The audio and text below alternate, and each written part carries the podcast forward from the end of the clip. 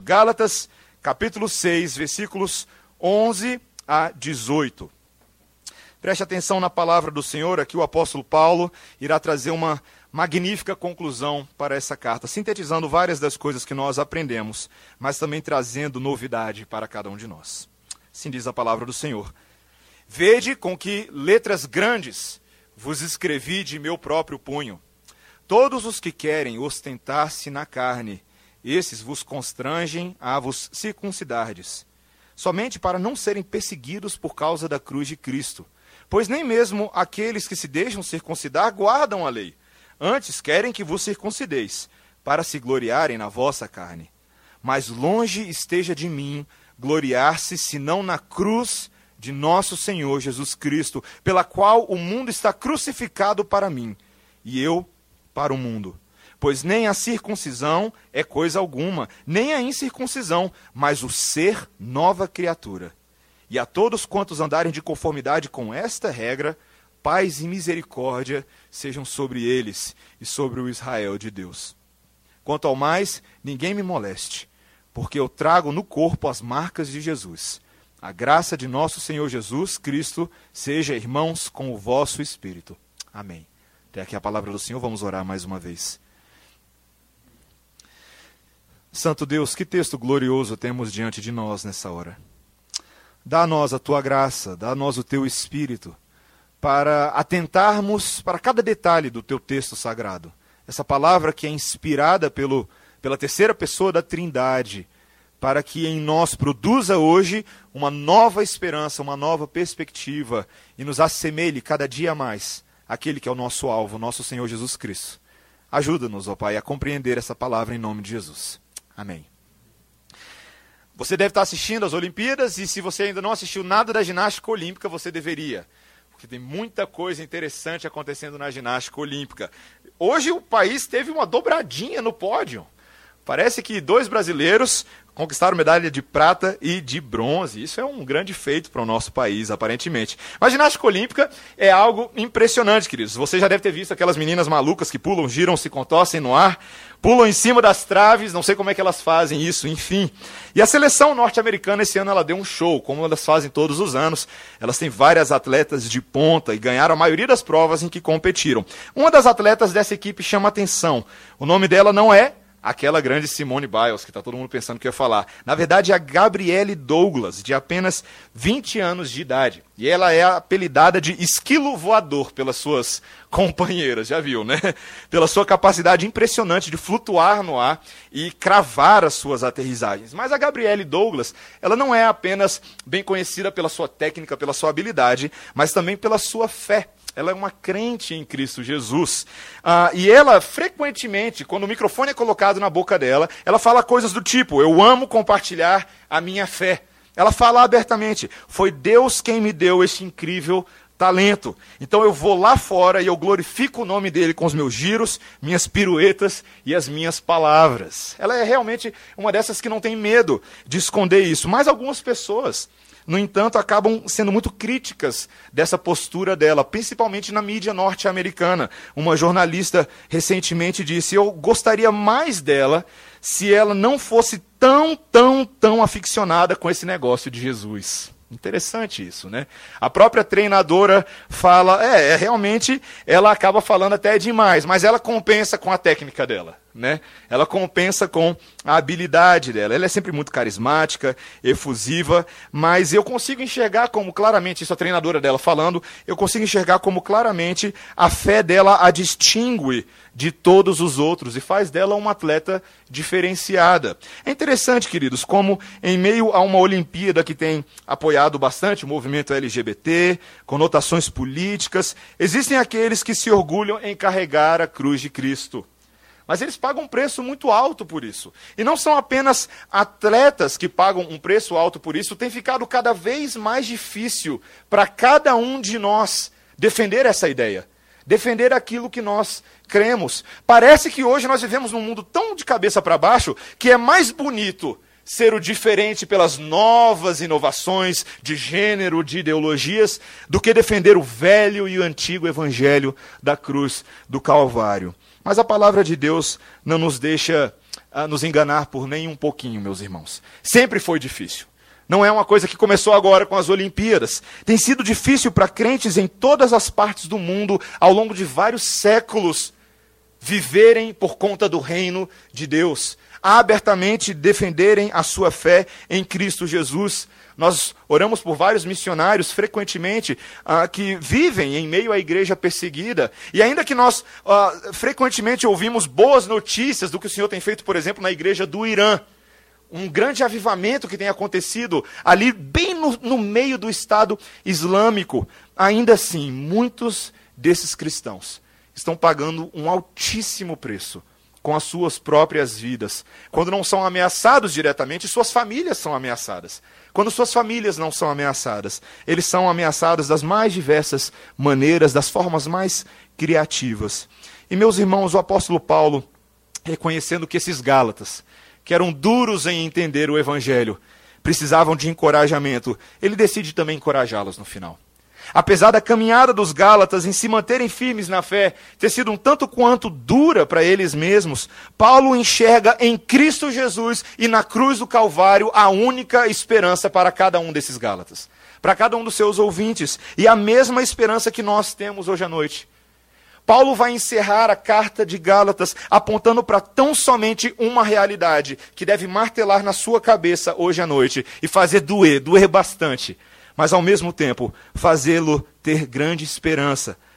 A realidade de que a cruz de Cristo é um milagre que acontece em nós. Porque a morte do nosso pecado lançado em Cristo abre espaço para uma nova esperança. E é nisso que nós nos gloriamos. Mesmo quando o mundo vira as costas para nós, nós não viramos as costas para o mundo, nós vamos em direção ao mundo com o evangelho da cruz de Cristo. Essa é a mensagem do texto de hoje, e nós veremos isso em duas partes, em duas breves partes. Olhe comigo mais uma vez o texto de hoje à noite, a partir do versículo 11, quando o apóstolo Paulo inicia essa sessão dizendo: Vede com que letras grandes vos escrevi de meu próprio punho. É estranho o apóstolo Paulo fazer essa, essa pequena observação, ah, porque nós sabemos que ah, o apóstolo Paulo, e não apenas eles, mas outros apóstolos também, faziam o uso comum de secretários, que eram chamados de amanuenses, para registrar suas cartas. Muitas vezes o apóstolo estava numa situação de prisão ou qualquer outra dificuldade, e ele mesmo não podia redigir o texto, então ele se utilizava de algum irmão ou de alguma pessoa que acompanhava sua viagem nas suas comitivas para registrar a, a carta que ele estava escrevendo, como uma espécie de alguém que está ditando a carta, ditando as palavras que deveriam ser registradas ali. Mas aqui Paulo faz questão de registrar de que essas letras grandes são de próprio punho. De que Paulo é responsável pelo conteúdo do que está, sendo falado aqui. Muitas vezes os escritores poderiam suspeitar que será que foi Paulo que falou isso aqui mesmo? Ou foi o secretário que acrescentou alguma coisinha lá? Paulo não queria que os leitores tivessem a mínima suspeita de que essas palavras não fossem dele. E assim sendo, eram palavras do próprio Deus. Paulo é responsável por cada uma das palavras que ele fala nesse texto, e ele diz que ele escreveu com letras grandes. A gente não sabe exatamente o que isso significa. Alguns comentaristas suspeitam que por causa daquela enfermidade, que parece ser uma enfermidade dos olhos, que Paulo fala lá em, Gálatas 4, versículo 15, ele poderia estar com a vista enfraquecida, então teve que escrever com letras maiores. Mas outros comentaristas dizem que, possivelmente, letras grandes é uma expressão para dizer letras importantes. O que eu estou falando para vocês são letras grandes e dignas da atenção de vocês. Não importa, meus irmãos, qual é a nossa escolha exegética aqui, uma coisa é fato: as palavras que vêm a seguir são de imensa, imensurável importância para os Gálatas. E Paulo diz no versículo 12: Todos os que querem ostentar-se na carne, esses vos constrange a circuncidades, somente para não serem perseguidos por causa da cruz de Cristo. Paulo retoma um tema que ele vem o tempo inteiro tratando nessa carne, nessa carta. O grande alerta, o grande sinal vermelho. Cuidado, Gálatas, cuidado. Existem entre vocês pessoas que não compartilham dos mesmos objetivos da fé cristã. Ele identifica essas pessoas, ele dá uma característica, uma identidade. Esses querem o quê? O que ele fala? Todos os que querem ostentar-se na carne. São pessoas que querem ser reconhecidos pelos seus feitos, pela sua reputação terrena. Homens que estão tentando conquistar o favor de vocês por aquilo que eles dizem que são. Pessoas que querem tirar onda. Sabe como os jovens quando falam, ah, tira onda. Já ouviu isso antes? São tira-ondas. Pessoas que querem contar vantagem. E essas pessoas que querem contar vantagem são pessoas que costumeiramente fazem o quê? São os que constrangem vocês a se circuncidar. É tão curioso como as pessoas que tiram vantagem na vida, você se depara com elas o tempo inteiro, não se satisfazem em tirar vantagem, não é verdade? Eles dizem para você que se você não for igual a eles, você será inferior. Veja como eu estou malhando os meus grandes músculos. Olha, você tem que ir lá para minha academia. Eu malho ali numa academia tem um plano maravilhoso. E se você não for, o que, que as pessoas vão achar de você? Não é verdade? Olha, eu passei no concurso público tal, e o concurso é muito bom. Será que não estava na hora de você fazer um concurso público também? Porque um dia, quem sabe, você será tão bom quanto eu. Não é verdade? O que as pessoas fazem frequentemente é, em não satisfeitos em dizerem que são melhores, impõem fardos pesados sobre os outros. Essa é uma atitude muito frequente daqueles cujo grande objetivo de vida é elevar o seu ego. Você tem que laçar o ego para não ficar lá em cima. Não satisfeitos com isso, não apenas em ter uma identidade ostensiva, também em constranger outros, são pessoas que, na verdade, ocultam os seus verdadeiros objetivos. Olha o que Paulo fala no versículo 12, na segunda parte. Por que, que eles fazem tudo isso? Somente para não serem perseguidos por causa da cruz de Cristo. É como se Paulo estivesse falando: toda essa fachada, toda essa pompa é uma maneira de se esquivar do verdadeiro desafio de viver por conta de Jesus. Veja que a palavra de Deus nos diz que o caminho do discipulado, o caminho de seguirmos a Jesus é um caminho difícil. O Senhor Jesus Cristo alude no Sermão do Monte de que existem dois tipos de caminho. Um caminho que é bem largo, bem fácil, como uma avenida de carnaval. E outro caminho estreito, um caminho complicado, um caminho que muitas vezes exige de nós um grande sacrifício, um grande esforço. O Senhor Jesus Cristo disse: Olha, aquele que quer entrar no céu deve atentar para a sua vida de santificação. Se o seu olho te faz pecar, arranca fora. Se a sua mão te, se a sua mão te faz pecar, arranca fora. É como se Deus estivesse amputando a gente para entrar nesse caminho estreito. E é assim mesmo que funciona. O evangelho não é uma via fácil. Mas esses homens querem tentar viver o evangelho e viver uma vida fácil. Veja, o texto diz claramente: eles não querem ser perseguidos por causa da cruz de Cristo. Um dos maiores desafios que eu e você temos nesse mundo para vivermos em função de Cristo é o desafio de sermos perseguidos. Isso acontece demais. O Senhor Jesus Cristo falou em Mateus 10, 22 aos seus discípulos: Sereis perseguidos de todos por causa do meu nome. Perseguição é uma coisa que acontece não apenas quando alguém coloca uma arma na sua cabeça e ameaça tirar a sua vida. Ela acontece também quando você é constrangido diante de, de uma turma de universidade, porque o seu professor faz chacota da sua posição religiosa. Você é constrangido também quando seus colegas de trabalho te chamam de frouxo, porque você não tem a mesma depravação sexual que eles têm. Dizem que você não é homem de verdade. Você também é perseguido entre os seus familiares quando eles ficam te chamando de crentinho, porque você sai cedo para ir para a igreja e volta tarde porque estava com os amigos da igreja. Você está perdendo o seu tempo em vez de aproveitar a vida. A perseguição se manifesta de inúmeras maneiras. Isso acontece conosco o tempo inteiro. Você reconhece isso? Você reconhece que hoje, nesse mundo, falar que você é de Cristo é algo terrível aos olhos desse mundo e gerará perseguição.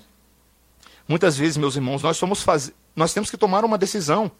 Será que estamos prontos para viver por Cristo?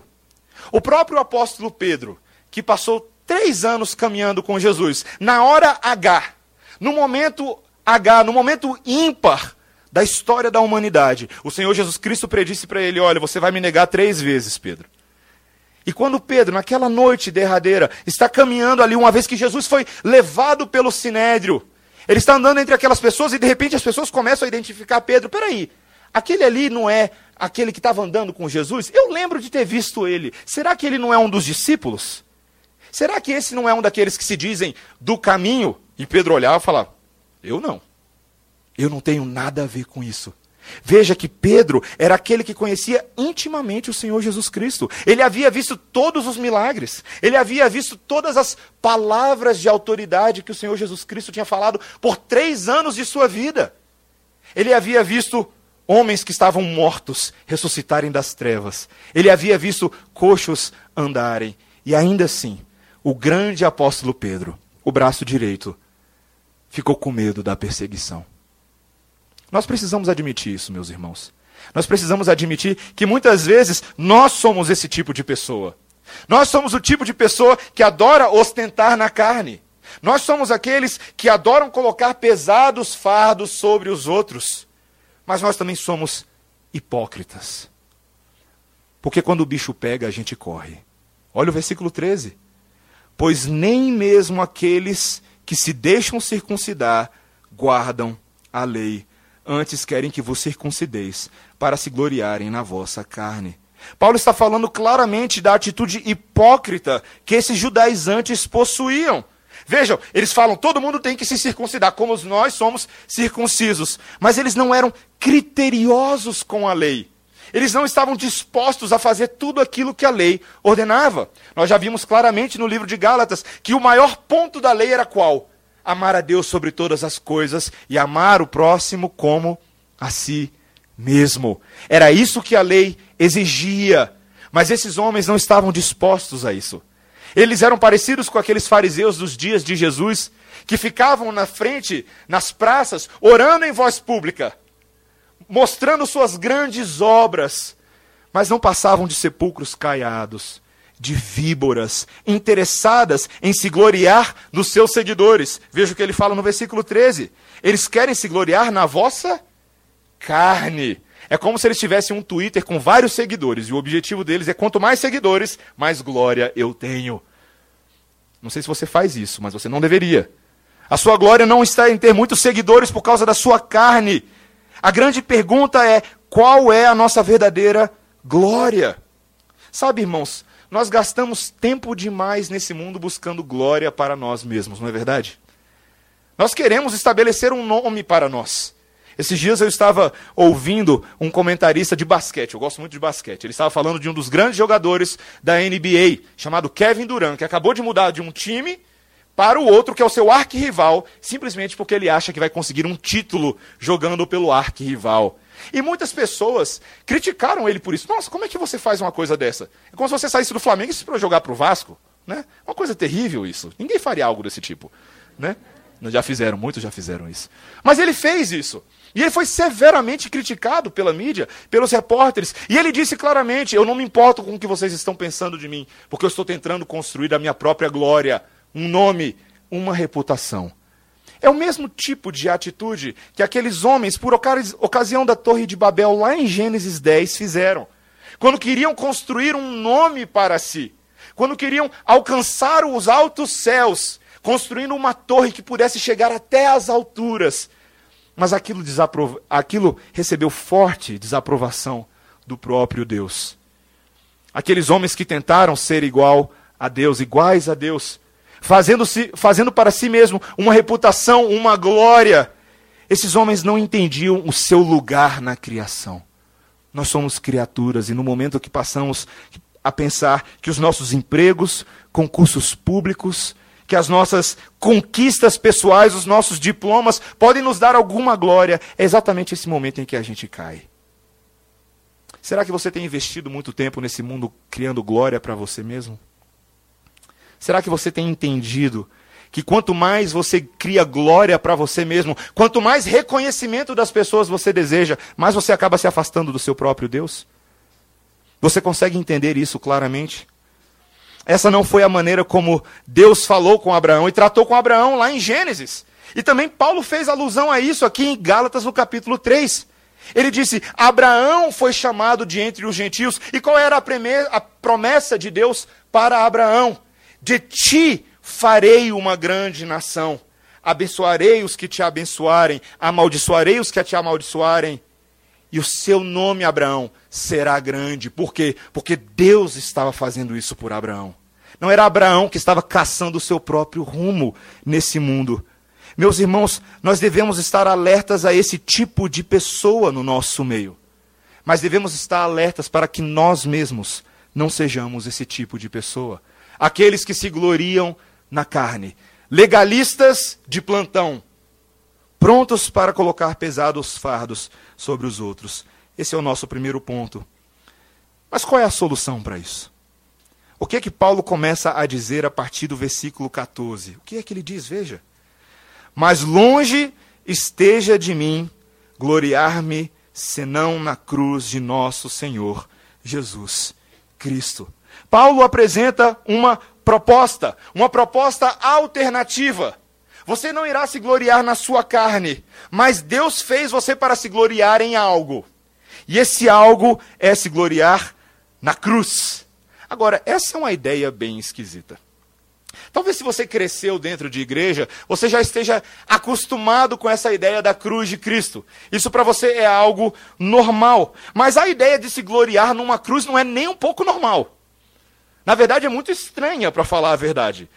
Talvez algumas pessoas ah, usem ao redor do seu do seu pescoço todos os dias uma cruzinha. Você anda por aí, você vê pessoas que têm uma cruzinha, algumas cruzinhas estilizadas, a pessoa faz uma, uma tatuagem de uma cruz cheia de enfeites, né? ela acha isso bonitinho, ela acha isso legal.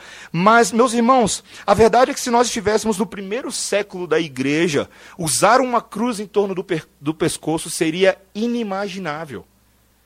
Alistair McGrath, em seu livro Cristianismo, uma introdução, ele relata que durante os dois primeiros séculos do cristianismo, a cruz era uma imagem rara na iconografia cristã, pois aludia a um método de execução pública propositadamente doloroso e horrível. E por isso os cristãos eram absolutamente relutantes em utilizá-la. Historicamente, a cruz não é sinônimo de conquista, de realização pessoal. Ninguém cresce com o sonho de ir para a faculdade para depois ir para a cruz. Ah, eu estou fazendo faculdade porque ah, não, porque eu tô, quero ir para a cruz. Não é objetivo de vida de ninguém. Nós precisamos entender qual é o significado histórico dessa cruz e de que maneira Paulo se gloria nela.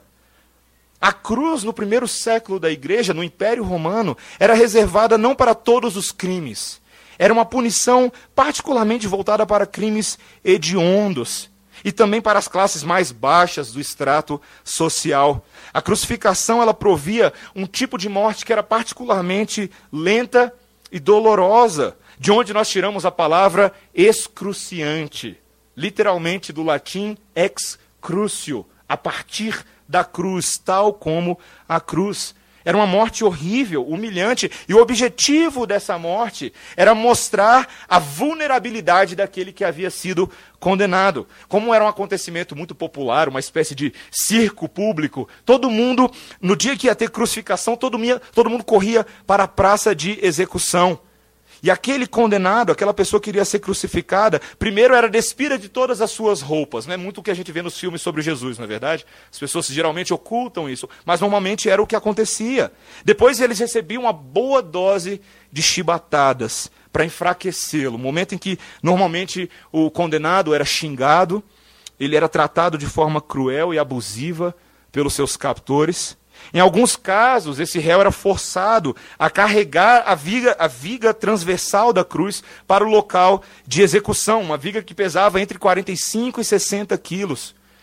O historiador romano Tácito registra que na cidade de Roma havia um local onde algumas estacas eram posicionadas de forma permanente e o condenado vinha trazendo a sua própria viga amarrado a ela. Era uma verdadeira caminhada da vergonha. Nessa caminhada, ele era chamado de todos os tipos de nome. Ele era tratado da forma mais vergonhosa possível. Normalmente, a pessoa era presa de braços abertos a essa viga, como que por uma corda.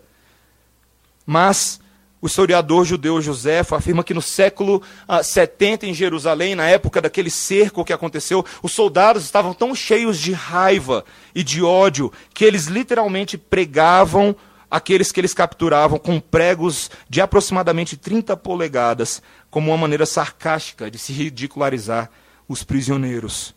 Dois pregos para os pulsos, um prego, um prego para as pernas. Frequentemente as pernas eram quebradas ou completamente esmagadas com uma barra de ferro. o que acelerava a morte da pessoa, mas também aumentava o tamanho da tortura, uma atitude completamente animalesca e sem escrúpulos.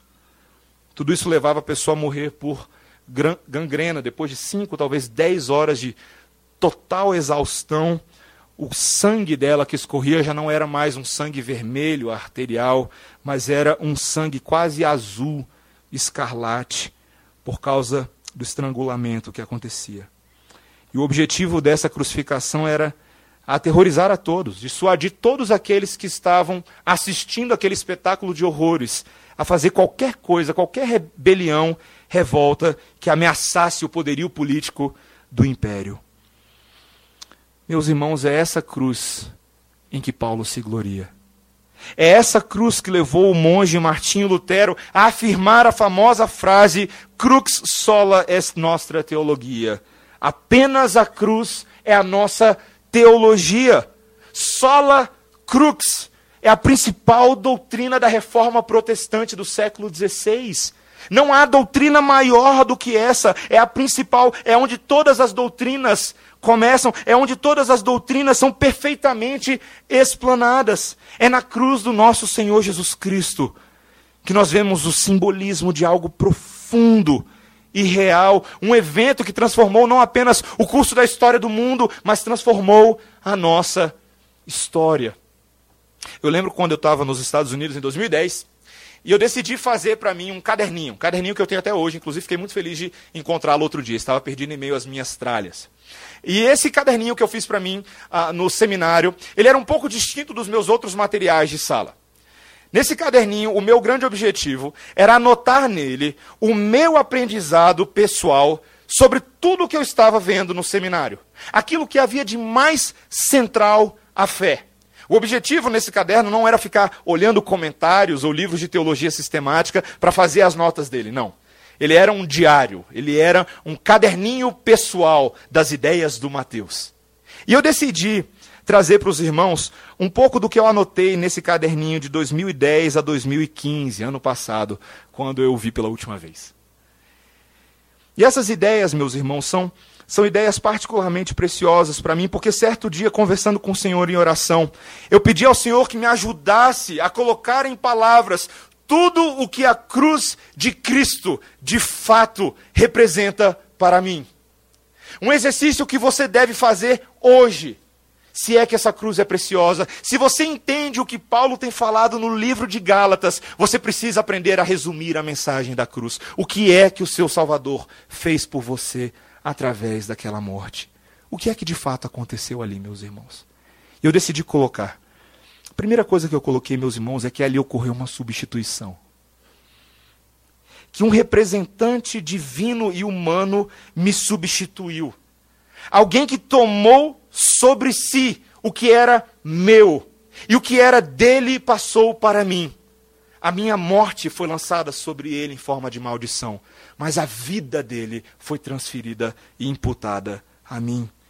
Uma substituição vicária. Ali ocorreu uma expiação. Os meus pecados receberam em Cristo a justa punição, porque o salário do meu pecado é a morte. Ali também houve uma propiciação. A ira de Deus que estava sobre a minha cabeça foi apaziguada a maldição foi removida e Deus não está mais irado comigo. Agora eu fui reconciliado. Agora eu tenho paz com Deus. O problema da inimizade foi resolvido. Agora eu recebi perdão, eu recebi misericórdia. Deus perdoou absolutamente todos os meus pecados. Tudo que eu fizer nessa noite, tudo que eu fizer amanhã, tudo que eu fiz no passado, tudo perdoado na cruz do Calvário. Eu fui também purificado pelas chagas de Cristo e pelo seu sangue derramado que me lavou de toda impureza e me fez santo. E hoje eu posso dizer que de fato eu sou santo, não porque eu faço tudo maravilhosamente bem, mas porque Cristo faz tudo maravilhosamente bem, porque Ele é perfeito. Eu posso dizer que Ele me resgatou e me libertou, porque antes eu estava afogado espiritualmente na escravidão do pecado, mas agora ele me libertou, ele jogou um bote salva-vidas para mim e me arrancou daquele lamaçal de miséria. Ele me fez ressuscitar com Ele. Eu que estava morto nos meus delitos e pecados e transgressões, agora sou vivo, vivo e eternamente vivo. Eu também fui adotado, irmãos.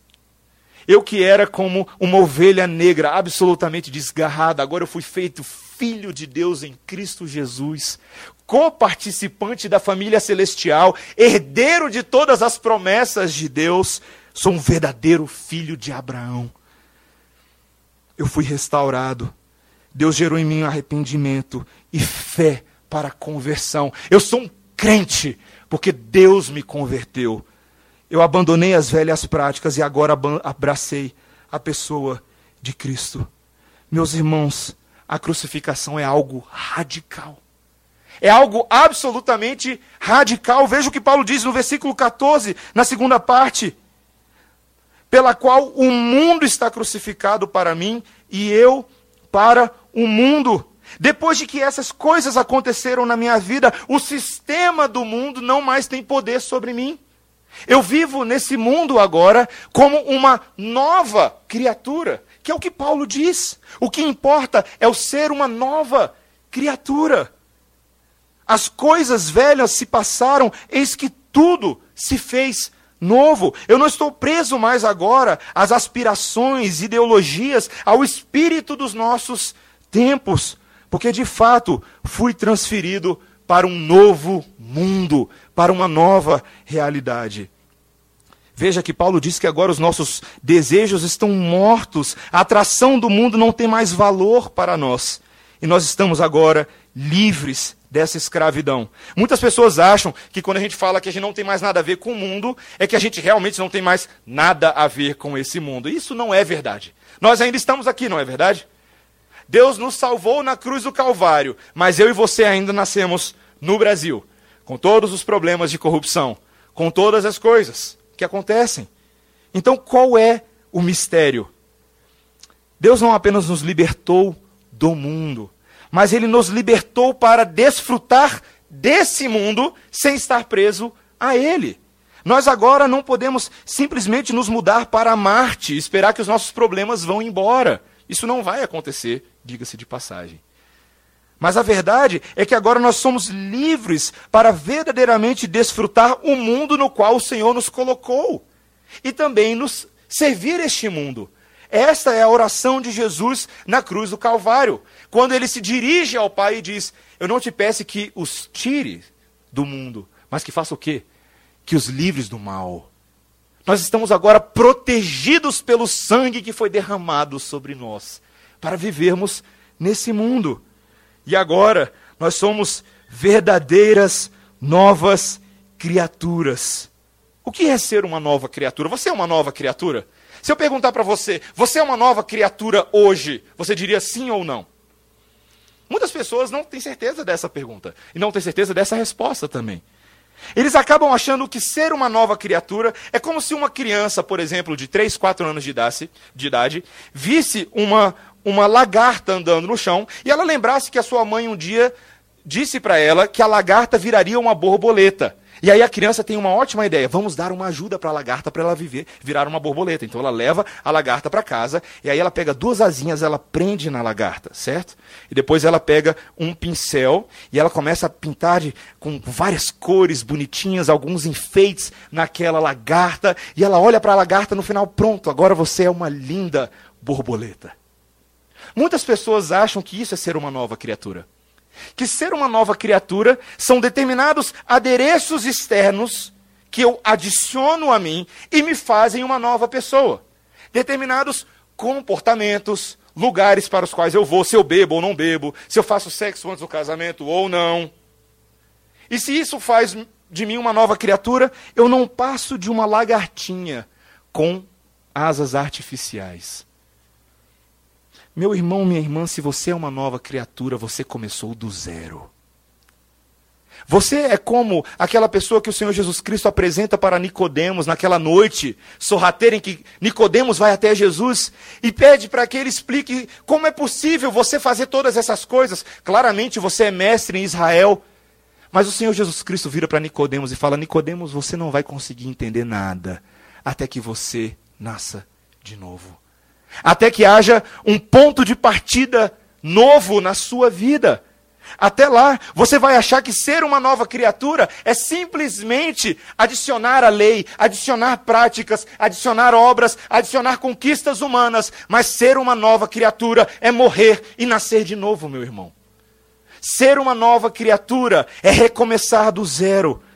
Ser uma nova criatura é compreender que Deus faz tudo novo. Você é uma nova criatura, eu te pergunto. Você passou por esse reinício?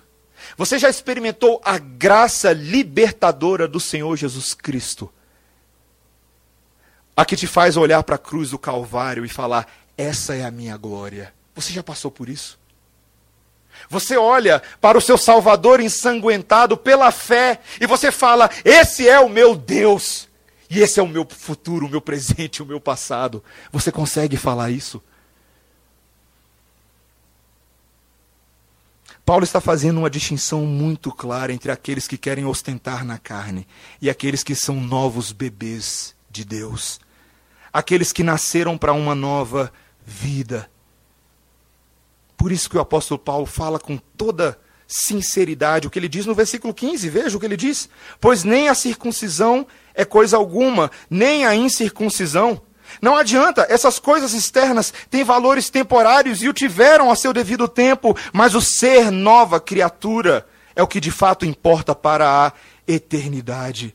É com esses que Paulo estava falando. Ele diz no versículo 16: E a todos quantos andarem de conformidade com esta regra, paz e misericórdia sejam sobre eles e sobre o Israel de Deus.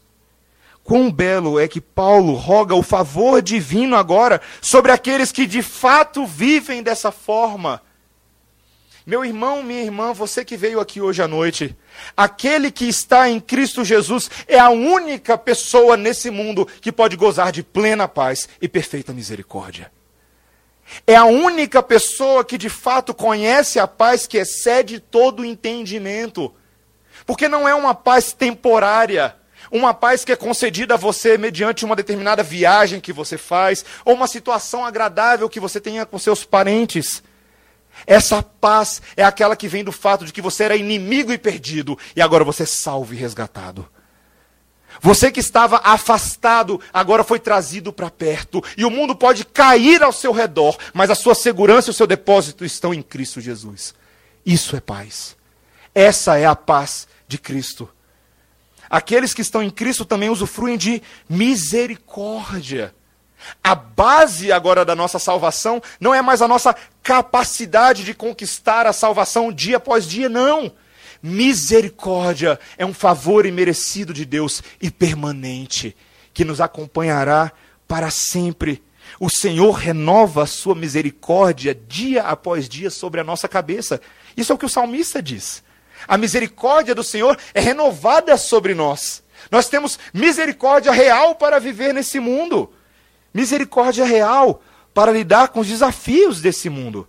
Misericórdia real para quando nós tropeçamos e resvalamos os pés e desagradamos o nosso Deus e faltamos com o nosso compromisso, misericórdia sobre misericórdia. Paz e verdadeira paz. Paulo roga isso aos seus ouvintes. Ele diz, veja o versículo 15: sejam sobre eles e sobre o Israel de Deus. Algumas pessoas estranham quando lê isso aqui. Será que Paulo está falando tanto dos Gálatas, mas está falando também sobre o Israel de Deus? Essa preposiçãozinha grega não ajuda muito a gente a entender o que está acontecendo aqui. Porque fica parecendo que Paulo está falando de dois grupos distintos: os Gálatas e o Israel de Deus. Mas essa preposição e cai no grego também significa também, que é também os seus ouvintes são também o Israel de Deus. Mas veja, eles não são gálatas. Eles não têm nada a ver com o povo judeu, mas a verdade é que eles têm sim, meus irmãos. Eles têm sim, porque Paulo gastou vários versículos nesse livro, dizendo que quem são os verdadeiros filhos de Abraão? São aqueles segundo a carne? São aqueles segundo a lei? Não, são os filhos da promessa. Os filhos da promessa são aqueles que em Cristo Jesus são o verdadeiro Israel de Deus. Nós somos o Israel de Deus. Sabe quem é o povo eleito de Deus? O Israel. E quem é Israel? Eu e você. Eu e você usufruímos agora do fato de sermos o povo eleito, escolhido de Deus, propriedade santa, propriedade exclusiva de Deus para o louvor da sua glória, um povo sacerdotal como Israel era, como o reverendo Emílio falou muito bem hoje pela manhã. Nós, agora que somos o Israel de Deus, não temos mais o direito de vivermos para outros deuses, de vivermos de acordo com a nossa antiga natureza, porque tudo se fez novo. Paulo traz o entendimento disso quando ele traz uma observação no versículo 17: diz: Quanto ao mais, ninguém me moleste. Interessante essa expressão, né? Ninguém me enche as paciências. Porque eu trago no corpo as marcas de Jesus. Paulo está falando de algo que acontecia com esses judaizantes. Esses judaizantes irritavam Paulo. Eles acusavam Paulo de ser blasfemo, de não ser um verdadeiro judeu, de transformar a mensagem de Deus e modificar a salvação para seus próprios interesses. Mas Paulo fala: parem de me encher a paciência, por favor, porque eu carrego no corpo as marcas de Cristo. Essa ilustração de Paulo, essa palavra marcas, é bem interessante, porque ela designava a ideia de um ferro de brasa, que era utilizado para marcar um escravo como propriedade de um determinado senhor. Era a mesma palavra que era empregada para designar a marca que os sacerdotes pagãos traziam para identificar a qual Deus eles serviam. E Paulo falava: Ah, vocês acham que vocês têm uma marca? Peraí, eu também tenho uma marca. Mas não era uma tatuagem no corpo de Paulo. Essa marca era a marca que o próprio Deus tinha feito nele ao longo da sua caminhada apostólica. Paulo diz que ele tinha a carteirada apostólica porque ele havia sofrido em nome de Deus. Em 2 Coríntios 11, versículos 23 a 28, ele disse: Vocês são ministros de Cristo? Eu ainda mais, em trabalhos muito mais, muito mais em prisões, em açoites sem medida, em perigos de morte, muitas vezes. Cinco vezes recebi dos judeus uma quarentena de açoites menos um. Fui três vezes fustigado com varas, uma vez apedrejado. Ele ia contabilizando o que ele já tinha sofrido. Em naufrágio três vezes. Uma noite e um dia passei na voragem do mar. Em jornadas muitas vezes. Em perigos de rios, em perigos de salteadores, em perigos entre patrícios, em perigos entre gentios, em perigos na cidade, em perigos no deserto, em perigos no mar, em perigos entre falsos irmãos, em trabalhos e fadigas, em vigílias muitas vezes, em fome e sede, em jejuns muitas vezes, em frio e nudez. E além de todas essas preocupações exteriores, há o que pesa sobre mim diariamente a preocupação com todas as igrejas. Paulo sabia o que era sofrer. Paulo sabia o que era ser perseguido de todos os homens. Assim como o seu próprio redentor era homem de dores que sabia o que era sofrer, Paulo carregava no corpo as marcas de Cristo. Meu irmão, minha irmã, ser perseguido por causa do Evangelho é uma bênção. Ser perseguido por conta de Cristo, carregar no corpo o sofrimento do reino de Cristo é uma grande alegria. Isso traz honra para cada um de nós, meus irmãos. O apóstolo Paulo falava claramente: não há nada mais do que eu glorio, senão na cruz de Cristo eu prego somente a Cristo crucificado que é loucura para os judeus, escândalo para os gentios, mas sabedoria de Deus e poder de Deus. Esse é o poder de Deus que está disponível para o povo de Deus hoje. Muitas vezes nós, eu lembro quando eu era mais novo, conversava com a minha mãe, e eu tinha um coração mais pentecostal, assim, sabe? Então eu falava assim com a minha mãe, assim, eu lembro algumas vezes falar, mãe, eu quero viver uma vida, uma vida com Deus, eu quero ter o poder de Deus. E nós queremos. Nós queremos usufruir do poder de Deus. Parece que é esse grande mistério, essa mágica, que torna a vida cristã mais interessante, mais agradável de ser vivida, que sabe mais corajosa e ousada para sair lá fora e viver por Cristo. E eu quero te dar uma boa e maravilhosa notícia, meu irmão e minha irmã que veio aqui hoje à noite. O Evangelho de Jesus Cristo é o poder de Deus para todo aquele que crê. Por isso nós não nos envergonhamos do Evangelho. Era isso que Paulo falava lá em Romanos, no primeiro capítulo, versículos 16 e 17. Há sim poder para viver nesse mundo. Esse poder já te libertou da morte. Glória a Deus por isso. E esse poder agora te capacita a viver todos os dias. Porque apesar de Paulo ter passado por essas coisas, ele não desistiu, irmãos. Ele era como Abraão, que olhava uma cidade logo lá na frente. Uma cidade que ele alcançaria pela fé. E Paulo não termina a carta reclamando. Ele até que poderia, mas não é assim que ele faz. Ele termina a carta rogando a bênção do Senhor no versículo 18. Ele diz: último versículo, a graça de nosso Senhor Jesus Cristo seja, irmãos, com o vosso espírito. Paulo bateu muito nos Gálatas, no livro, nessa epístola, nessa epístola aos Gálatas. Mas o que ele deseja para eles nunca foi o mal. Paulo, como pastor desses irmãos, como o designado de Deus para plantar uma igreja, para anunciar-lhes o evangelho, ele tinha um interesse sincero no crescimento deles, na edificação de cada um dos seus ouvintes. Ele diz: A graça de nosso Senhor Jesus Cristo seja com vocês, irmãos. Meus irmãos, nós precisamos da graça do Senhor. Eu e você precisamos da graça do Senhor Jesus Cristo. Sem a graça do Senhor, meus irmãos, a vida fica muito sem graça. Sem a graça do Senhor, meus irmãos, na verdade a vida fica impossível de ser vivida pois de fato o desafio é grande. Mas a nossa alegria, meus irmãos, é que a graça que nós disponibilizamos, a graça que temos disponível a nós, é uma graça que é a graça do próprio Senhor Jesus Cristo, porque é isso que Paulo fala e cada detalhe conta na palavra. Ele diz: a graça não é uma graça geral, não é um pensamento positivo, não são boas vibrações, é a graça que sustentou o Senhor Jesus Cristo na cruz do Calvário. Essa é a graça que nós disponibilizamos agora. Essa é a graça que acompanha o nosso espírito. Essa é a graça que faz Paulo dizer amém no final. Assim seja. A graça do nosso redentor. Meus irmãos, nós não podemos desistir. Nós precisamos entender que sola crux é uma doutrina às vezes muito difícil de ser abraçada e vivida no dia a dia mas é a nossa única esperança, é a nossa única alegria, é a única coisa que nos impulsiona para frente.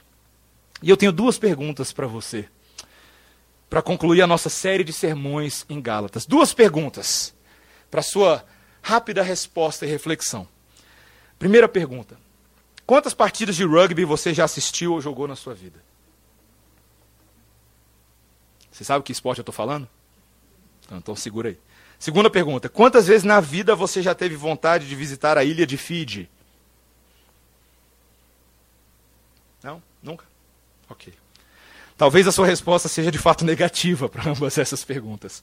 Mas se você combinar esse esporte com esse país, você terá a primeira medalha de ouro olímpica conquistada na história desse país.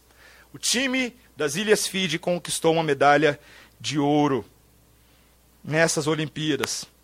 Eles não jogaram rugby nas Olimpíadas, eles humilharam nessas Olimpíadas. Eles derrotaram alguns dos campeões mais tradicionais do esporte, como a Nova Zelândia, mas também venceram o poderoso time do Reino Unido na final por nada mais nada menos do que 43 a 7. Uma verdadeira sova. Como se tudo isso não fosse já inusitado, essa informação randômica no final do meu sermão para você. O que mais nos chama a atenção é o fato de que todo o time de Fiji é cristão. Todos eles. Todos os jogadores. Todos eles têm chamado a atenção da mídia internacional nesses últimos meses com curiosos hábitos que eles desenvolveram nas suas, nos seus treinamentos. Eles sempre fazem estudos bíblicos rigorosos diariamente, como parte do seu horário de treinamento. Eles sempre oram antes e depois das partidas e oram também pelos seus adversários e com os seus adversários oram também, desenvolveram também uma rotina de oração uns pelos outros. Eles amam cantar corinhos juntos. E é muito engraçada a imagem daqueles gorilas gigantescos de um esporte extremamente físico e intenso fazendo o coral de divisão de vozes. Depois você dá uma olhada no YouTube, é impressionante. Após a conquista do, do ouro, um dos repórteres perguntou para eles como era possível que um time tão pequeno alcançasse o sucesso que eles alcançaram. E o atacante do time respondeu: Sucesso? O verdadeiro sucesso? Nós alcançamos por meio da cruz de Cristo. É a cruz de Cristo o sucesso desse time. E o repórter querendo que respondesse perguntas sobre jogadas e sobre as coisas. E aquele homem começa a falar de Jesus com toda a alegria, com toda a emoção, com toda a esperança, falando: Cristo é o caminho, a verdade e a vida. E ninguém vai ao Pai se não for por Ele. O pequenininho país de Fide já sofreu muito. Mas a medalha deles não é a medalha de ouro, de ouro das Olimpíadas do Rio de Janeiro de 2016. A coroa deles é a coroa que Cristo conquistou por eles. E o caminho pode ser estreito, meus irmãos. O caminho é difícil, apertado, mas só vai levar mais um pouquinho só de tempo. Só mais um pouquinho. Porque o nosso Senhor Jesus Cristo voltará. E com ele, toda a cruz que nós carregamos, temporariamente, serão abdicadas, colocadas por terra, porque nós gozaremos de perfeita paz celestial. Sola crux, meus irmãos, só mais um pouquinho. Vamos orar. Senhor, obrigado pela tua palavra. Obrigado pelo livro de Gálatas, Senhor. Obrigado por todas as doutrinas que nós aprendemos nesse livro. Pela justificação somente pela fé Obrigado pelo Evangelho de Cristo Jesus, que é o Evangelho autêntico e verdadeiro e não contaminado pelas ideologias e ideias desse mundo. Obrigado, Senhor, porque esse Evangelho é aquele que anuncia que nós não podemos nos salvar, mas o Senhor nos salva. Que nós não somos merecedores, mas o Senhor é misericordioso. De que nós não somos capazes, mas Tu és capaz de fazer tudo o que precisamos para de fato herdar a vida eterna e termos perfeita felicidade e significado. Obrigado, Senhor. Obrigado pelos meus irmãos e irmãs aqui nessa noite. Obrigado por aqueles que, pertencendo já a Ti, podem ser encorajados e edificados nessa verdade. Obrigado por aqueles, Senhor, que ainda não te conhecendo, podem ouvir a boa notícia do Evangelho nessa noite e podem se arrepender dos seus maus caminhos e se converter para Ti, Senhor. Obrigado, Pai, porque o Senhor é aquele que nos alcançou com a tua cruz, nos atraiu para ti e nos deixou, Pai, de uma forma absolutamente quebrantada, porque o Senhor nos conquistou de fato, Senhor. Obrigado por isso, Senhor. Obrigado pela dádiva da vida em Cristo Jesus. Amém.